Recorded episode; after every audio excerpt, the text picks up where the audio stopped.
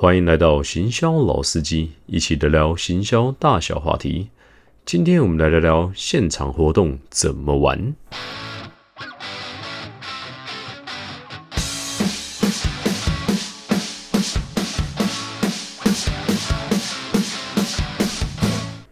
虽然说疫情当头啊，今年大部分的实体活动应该都被取消了，差不多了。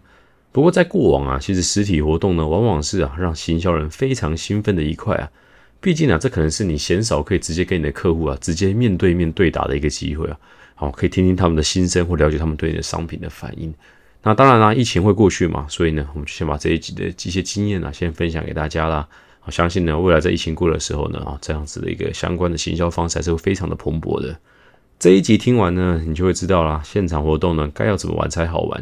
如果你真的要举办的话呢，其实你该注意的重点又在哪里？所以呢，今天我们就来好好聊聊现场活动怎么操作。我们这个系列的第七集，现场活动。啊，现场活动啊，其实有很多的名称啦，有人也叫它实体活动，有人叫它线下活动啊，所以这个东西就随便人家叫的啦。啊，名称也很多，它包含的范畴也很广啊。那小的呢，就是可能比如说在展场的一些试吃试喝啦。那大的话，这个范畴可就很广了啊。讲最大的，可能像是这种富邦马拉松啊，这种很大型的赛事啊，或者是这种什么国泰啊，请 NBA 的球星来台湾，哦，这种都是很大型的实体活动啊。那当然我们不要讲到那么夸张啊，就讲说，嗯，比较一般品牌愿意做的哦。那其实有不少品牌都蛮愿意投资，就是那种，呃，在一些就是人潮密集处啊，譬如说在新一区哦，可能办一些展柜啊，或者是实体的展览屋。啊，这种东西应该是很多品牌他们都很愿意投资的，又或者啊，甚至是像是那种旅游展啦、电玩展啦、动漫展啦、餐饮展啊，有很多这种不同的展览哦。他们有非常多就是让你有实体活动，然后跟客户去做一个面对面的一个机会啊。那不过呢，其实近年来啊，实体活动啊，其实在行销圈里面啊，它是蛮容易，就是因为，嗯，当预算比较有限的时候啊，优先被砍掉的一个部门。那为什么这么说呢？因为主要的原因是啊。实体活动啊，第一，它进入的门槛是比较高的哦。最痛苦的是啊，它检视它的成效是非常非常难的哦。因为品牌这东西就已经够虚无缥缈了。对，那你如果是实体活动的话，啊，你真的要去给他定一些什么样的 KPI 啊？其实他都很难直接连贯到说你的销售的一个状况，或者是他品牌到底价值了多少。哦，如果真的说你去做这种电视广告或什么，因为他可能做的是个整个全省的大型的，然后可能你的业绩呢呈现出来会比较明显。可是你今天说你要办一个展览，就让你的业绩成长多少啊？除非我听过的话，一般是 B to B 比较有机会啊，B to C 的市场啊，这是非常难的。那不过呢，这样听起来好像实体活动做起来蛮辛苦的，然后效益又不是很高。其实也不然，因为实体活动啊，它有几个特性啊，是别的行销他们这边没有办法提供的啊。第一个呢，它是可以提供你啊绝无仅有的一些体验哦。如果有些东西呢，你看透过那些广告啊、网络啦、图文呢，它都没办法真的代表那种真的活生生血淋的那些东西。啊，这也是为什么，就是那种高单价啊，特别重视体验的，不管是车子啦，啊，不管是化妆品啊这种东西，他们是格外的去重视这种实体行销的一个环节啦。那另外呢，就是说，如果你今天是可以做出非常有创意的东西的话，哦，它的扩散力度啊，不管在社群或在新闻媒体啊，啊，那个力道是非常强的。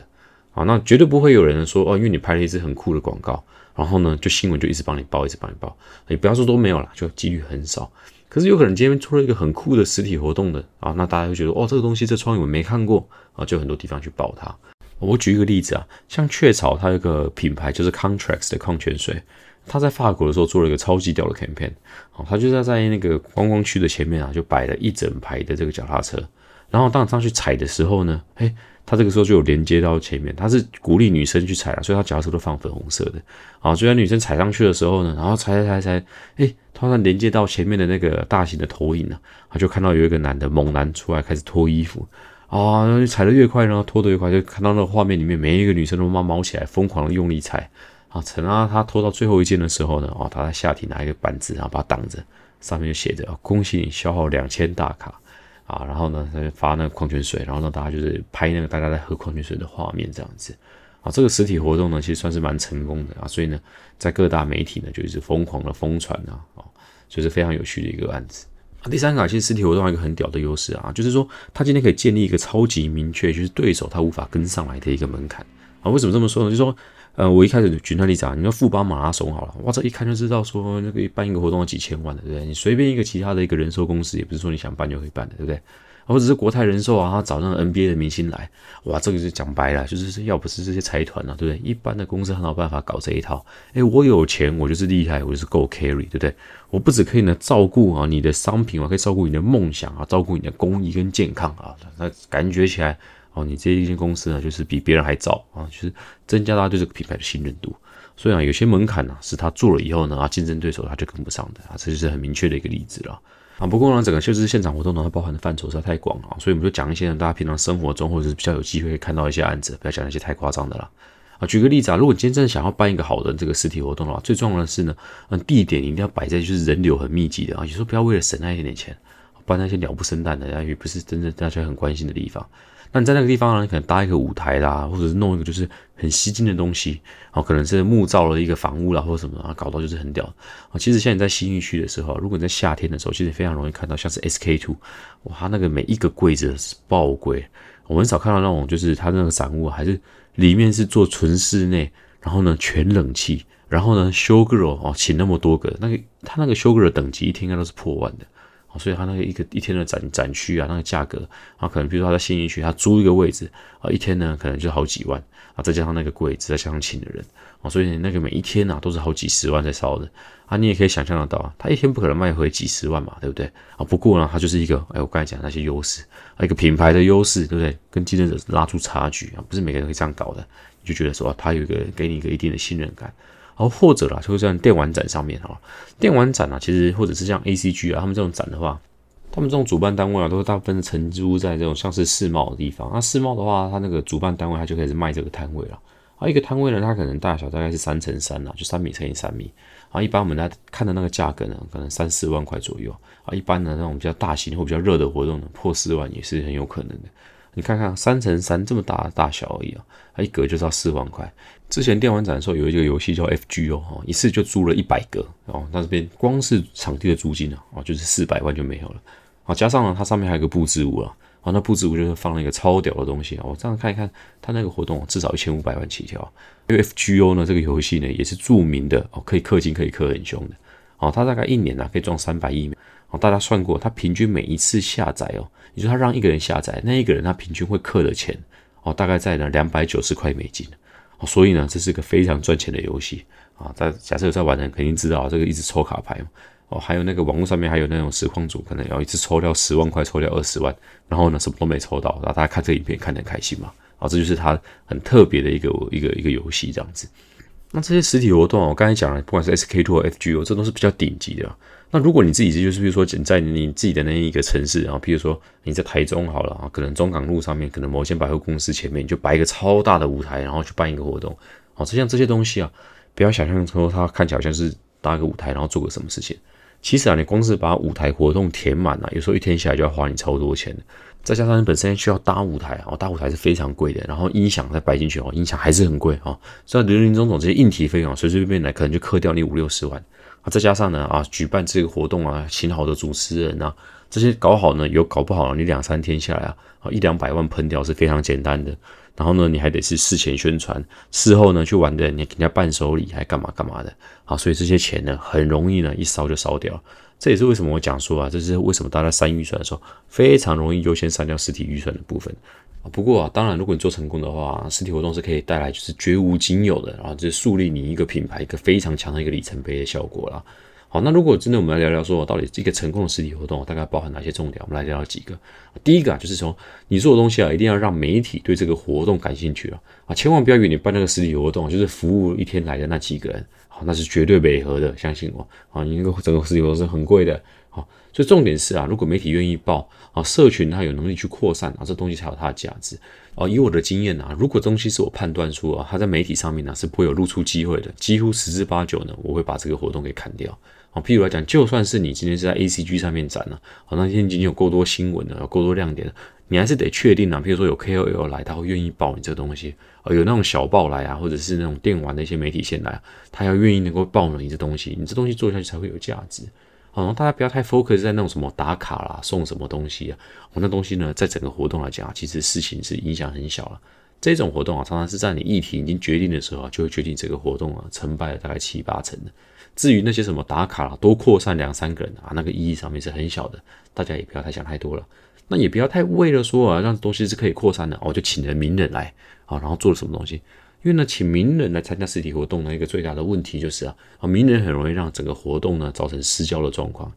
啊。举一个例子啊，曾经有个游戏，它叫《剑与远征》啊，我相信很多人被这个游戏呢打广告打到，这个游戏呢啊，它的预算是非常高的，然后请了清风当他的代言人，所以他在这个粉丝见面会的时候啊，游戏的粉丝见面会哦。然后呢，办的时候呢，就请那个代言人清风来，就到最后搞的啊，就是很像清风的粉丝见面会，就一大堆面在打游戏的人啊，冲去舞台前面的，然后说要参加这个活动，那就让真的喜欢打这个游戏的人啊，就气得要死啊！哦，所以呢，这个东西呢，它虽然说你请了名人来讲，可是可是有时候可能造成你这个整个活动的失焦啊，甚至会造成这个负面的宣传。啊，这个也是很伤的。那当然了，他当初可能在想的时候就说，啊，有清风来了，媒体愿意报嘛，所以他就做了这个决策。啊，谁知道呢？这个东西呢，啊，清风他就是没有很认真玩他自己代言的游戏嘛，就被大家搞到一个不行。哦，对于那种就是喜欢玩你这个游戏的人，啊，看到舞台上面那个拿着麦克风的人呢，然后戏谑的下面是宅男这些事情呢，这是很伤人的啊，下面人气的要死。然后呢，另外呢，你如果要想要成功的一个很重要的活动要点呢，啊，就是说啊，你的社群啊，跟这个忠实使用者，你有个非常强的连接跟沟通啊。其实这件事情呢，我就觉得像 GoGoRo 就做得很好啊，GoGoRo 啊，常常会做这种台北桥的和这种静音的这个活动啊，这个东西它就个很强的一个实体活动啦。然后这里面每个参与的人，他都是非常喜欢 GoGoRo 的，回去也会分享这件事情。然后一般的媒体蛮愿意报的啊，这个东西的效果就很好，对公司的正面形象呢也非常有加分的。第三个呢，非常重要的实体活动的重点呢，就是你所有的活动的细节啊，都一定要可以掌握。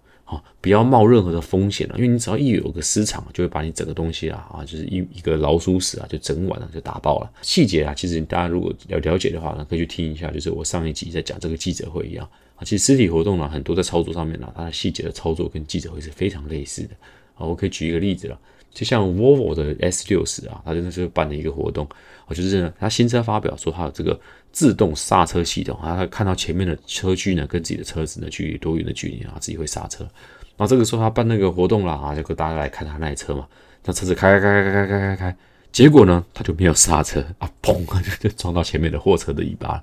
现场的记者媒体啊，全部拿那个摄影机，全部一脸懵逼啊，这个是傻眼，这什么状况？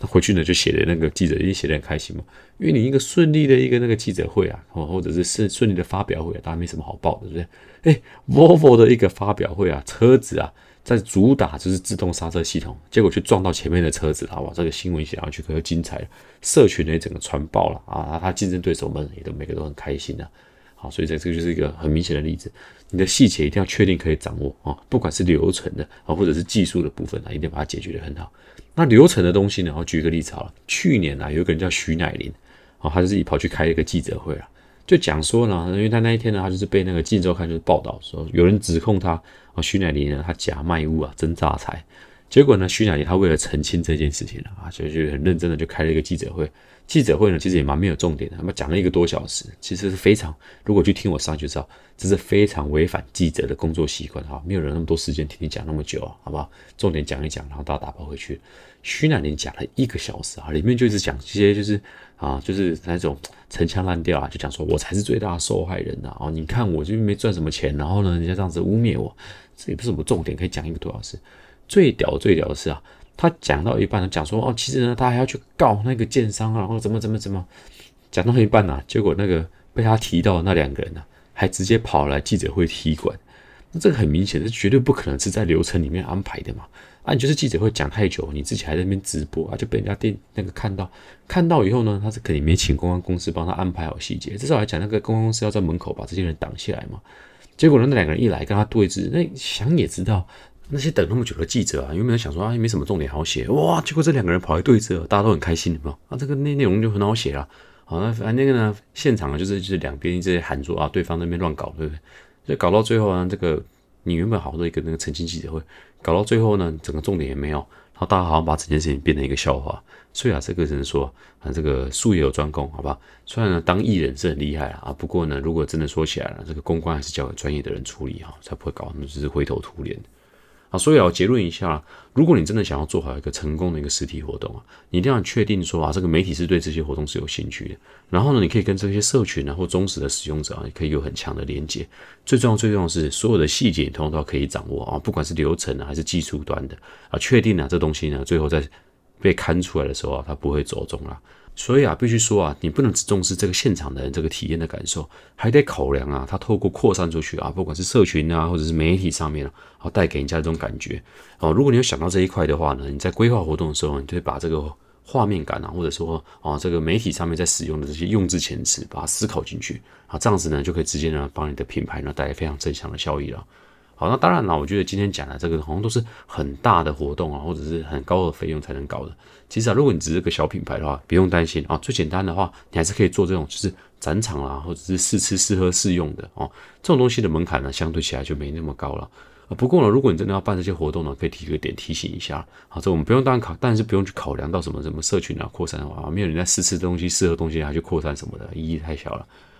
重点是啊，如果你是什么样的品牌呢？你是适合做这件事情，你一定要去考量到。啊，这个市场上面啊，它必须没有一个绝对的领导品牌啊，你才有办法啊，哦，做透过这种试吃试饮呢，啊，带来立即的一个出购的效果。举例来讲啊，你可以讲得出来呢，什么品牌呢？哦，是这个莲蓬头的冠军呢？啊，其实很难嘛。可是你在卖场上面呢，看到就用一个品莲蓬头，好像很好用啊，你可能看一看，好像不错，你就愿意把它带走。啊，特别是啊。特别是我们经过研究啊，如果你是超过三十几岁的一个使用族群啊，啊，特别容易会受到这个东西的影响啊。为什么？因为这个族群啊，它是相对的一个务实哦，很见证这种实物上面的效果的一个效果的的一个族群啊。实际上呢，他们经济力也比较好，所以呢，面对这个时间上面，他们看到一个解决方案的一个出购呢，他们很容易就心动了。其实讲白了。我很常去关注这种四十岁以上啊，或者是五十岁以上的时候欧巴桑族群呢，他们有个很强的优势啊，为什么呢？就是呢，如果你卖的人啊，他本身也是欧巴桑的时候，哎，我不懂啊，这种欧巴桑跟欧巴桑之间啊，他们有个非常强的这种共鸣跟强连接啊，就是呢，哦，譬如说什么拖把，如果是欧巴桑他说很好用的话，哦，他卖给另外一个欧巴桑的几率呢，总是特别的高了。哦，你如果真去找那种年轻美眉来卖啊，可以说是毫无说服力啊。那我自己呢，平常到卖场的时候，也就特别去想找这些就是很强的欧巴桑的，然后请他呢。哦，纳入到时候我们的活动公司呢，希望他可以帮我们多卖一些商品。不过啊，实际上这些欧巴桑他们的稳定度非常高的。如果他们很认真的学完了一个商品的销售技巧呢，哦，其实呢，他们要转换的门槛非常高，他们不大会转。相对的是，如果你培养出一个很强的欧巴桑的话，啊，恭喜你啊，他被人家挖角走的几率啊，相对不会那么高。哦，所以我觉得这东西也是个非常不错了，给大家分享一下。OK，以上就是我们今天的内容啦。那。最近呢，我有收到比较多的这个听众朋友呢寄信给我啊，然后我发现呢，很多人问的问题呢，诶，还蛮有水准的，所以呢，我就选择呢，在这个主要的节目录完之后呢，跟大家聊一聊我收到的一些 email。那今天我们来念一念这个 Harry 的信啊，Harry 希望你在线上呢啊，也有听到这个我今天对你的回复啦。那 Harry 呢，他寄一封信呢，是说啊，他非常喜欢老司机呢，就用这些。啊，有趣的调调来阐述这些行销的东西啊，再接下来会继续支持下去。OK，谢谢你，Harry。那关于他所提的问题是，哦，他问说，请问呢，老司机对于这个 B to B 制造商的行销跟策略啊，有没有一些啊见解或分享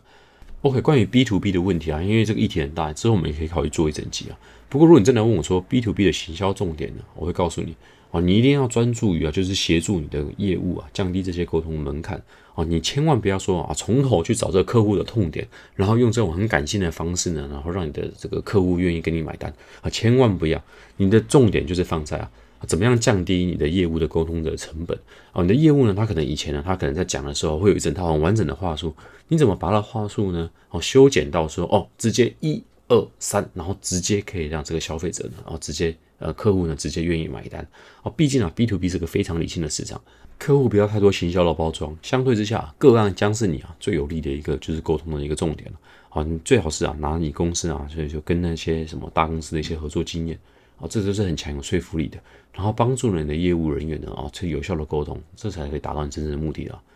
OK，以上呢就是我们今天完整的内容。希望我今天内容有帮助到你。如果你喜欢我的内容呢，也欢迎你给我五星的评价与回馈。如果任何的问题想问，欢迎你寄 email 给我。我的 email 是 marketinginsidertw@gmail.com。我们的频道呢是希望能够创造对行销有兴趣的人的一个友好的平台，也欢迎你加入我的方式，一起用这种轻松的方式来学习行销啦。最重要的是呢，把这个内容分享给你其他的好友，让更多人听到。我们每周二跟每周五准时更新，我们下次见，拜拜。